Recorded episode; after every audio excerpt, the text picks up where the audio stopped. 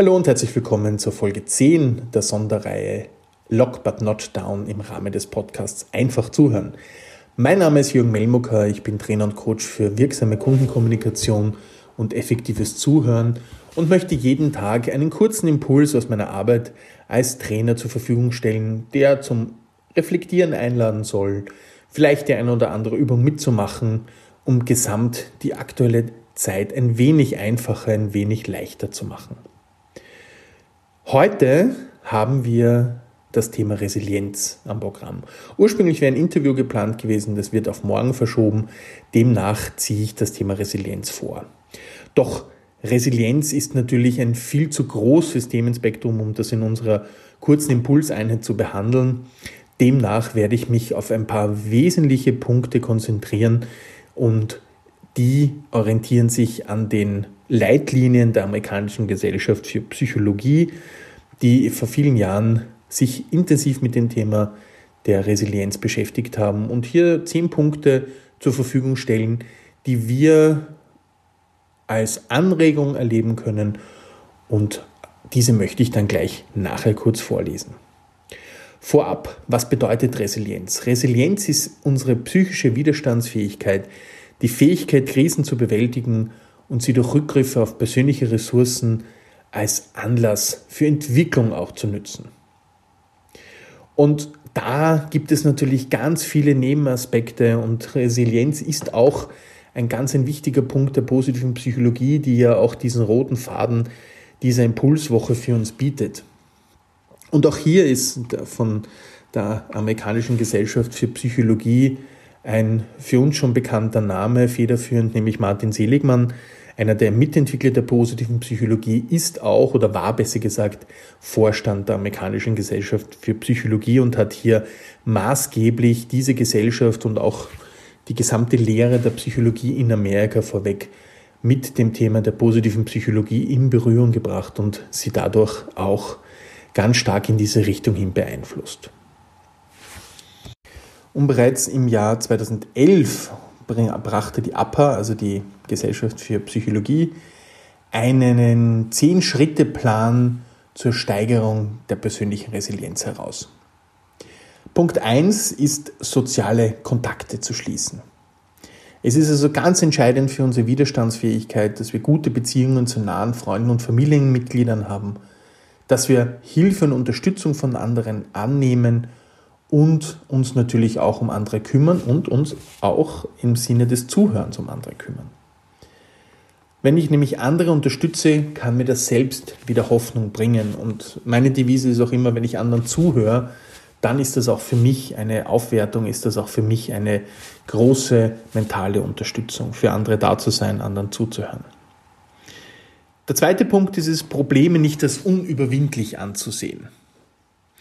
Das heißt, die eigene Sichtweise und Interpretationen auf schwierige Ereignisse ist modifizierbar. Und auch, dass in der Zukunft es möglich ist, den eigenen Zustand zu verbessern. Erinnern wir uns ein bisschen an das Thema Wirkungskreis, das wir in dieser Woche oder in der letzten Woche bearbeitet haben.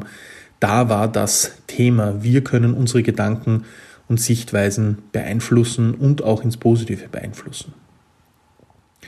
Der Teil 3 ist es, Veränderungen als Teil des Lebens zu sehen. Also die Umstände akzeptieren, die man nicht ändern kann. Und die Konzentration auf Umstände, die man verändern kann. Und auch hier war unser allererster Themenpunkt, nämlich die Einflusskreise, bereits mit diesem dritten Punkt in Berührung, weil wir uns mit diesen Kreis der Besorgnis und Kreis der Gestaltung bereits auseinandergesetzt haben. Teil 4 Ziele anstreben. Allerdings realistische Ziele setzen und diese auch verfolgen. Und da in kleinen Schritten denken, die einem aus der aktuellen Lage herausbringen. Oft sind wir viel zu streng zu uns und setzen uns viel zu hohe Ziele, wie wir unser Leben, unser Wohlbefinden steigern sollen. Aber hier sind die kleinen Schritte wesentlich und auch eine kleine Veränderung ist eine Veränderung und kann die Veränderung ins Positive sein. Punkt 5, sich auch zum Handeln entschließen. Also auch wirklich etwas tun, gestalten. Auch das war schon Thema im Rahmen der Einflusskreise, um hier Handlungen durchzuführen, statt sich auf die Probleme zu fokussieren. Nummer 6. Auch auf seine eigenen Wachstumschancen achten. Jede Krise ist eine Chance zum persönlichen Wachstum und mir ist es vollkommen klar, das ist ein schöner Stehsatz und wenn man mitten in einer Krise steht, ist das so schwer für sich zu verstehen und für sich anzunehmen.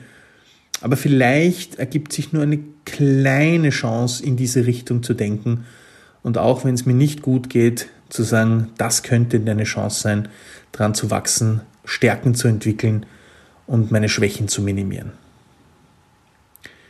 Ein positives Selbstbild aufbauen, das heißt ein positives Bild von sich selber entwickeln und das am besten, indem wir uns auf unsere eigenen Stärken konzentrieren.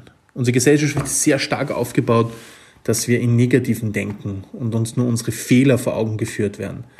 Aber im Sinne einer positiven Selbstfürsorge auch seine eigenen Stärken zu erkennen und auch anzuerkennen und auch ein Stück weit stolz auf sich zu sein, das zu können, was man kann. Die Perspektiven bewahren als weiteren Punkt. Also die aktuelle Lage in seinem sinnvollen Kontext betrachten.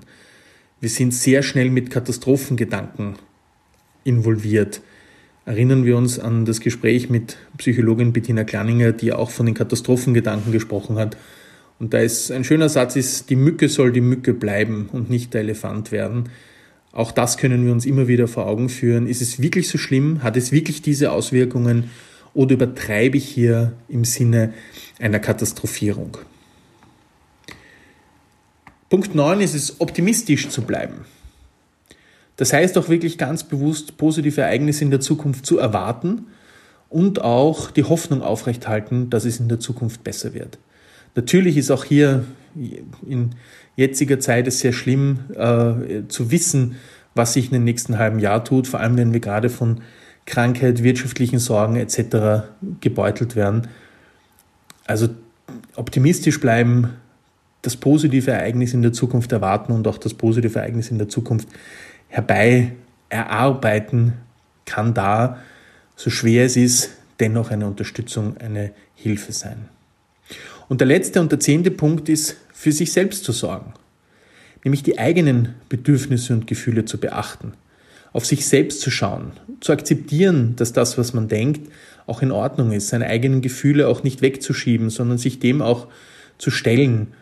Und auch das zu machen, was einem Spaß macht. Und dies auch zu genießen.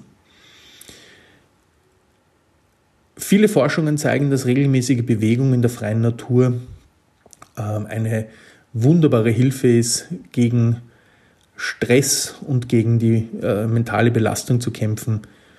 Aber es gibt noch viele andere Möglichkeiten, von der Meditation, wo wir auch etwas kennengelernt haben, bis hin sich einem Hobby widmen, was immer es auch einen gut tut, viel davon zu tun, auf sich selbst zu schauen und sich selbst wichtig zu nehmen. Das ist leider auch etwas, was wir gerade auch in der Krise oft viel zu wenig tun. Das waren jetzt sehr minimiert und sehr auf weniges heruntergebrochen zehn Schritte zur Resilienz laut der amerikanischen Gesellschaft für Psychologie, die natürlich jedes einzelne Thema eigene Seminartage und Bücher füllen. Ich hoffe, es war so die ein oder andere Idee dabei. Vielleicht hat es ja bei dem einen oder anderen Punkt bei einem selber so ein bisschen geklingelt. Und das ist dann ein gutes Zeichen, ein guter Hinweis, da vielleicht einmal selbst hinzuschauen. Ich werde diesen zehn Schritte zur Resilienz äh, verlinken und in den Shownotes ist dann die URL dazu zu finden. Schön, dass ihr heute wieder dabei wart. Ich wünsche noch einen schönen Abend. Bis morgen und tschüss.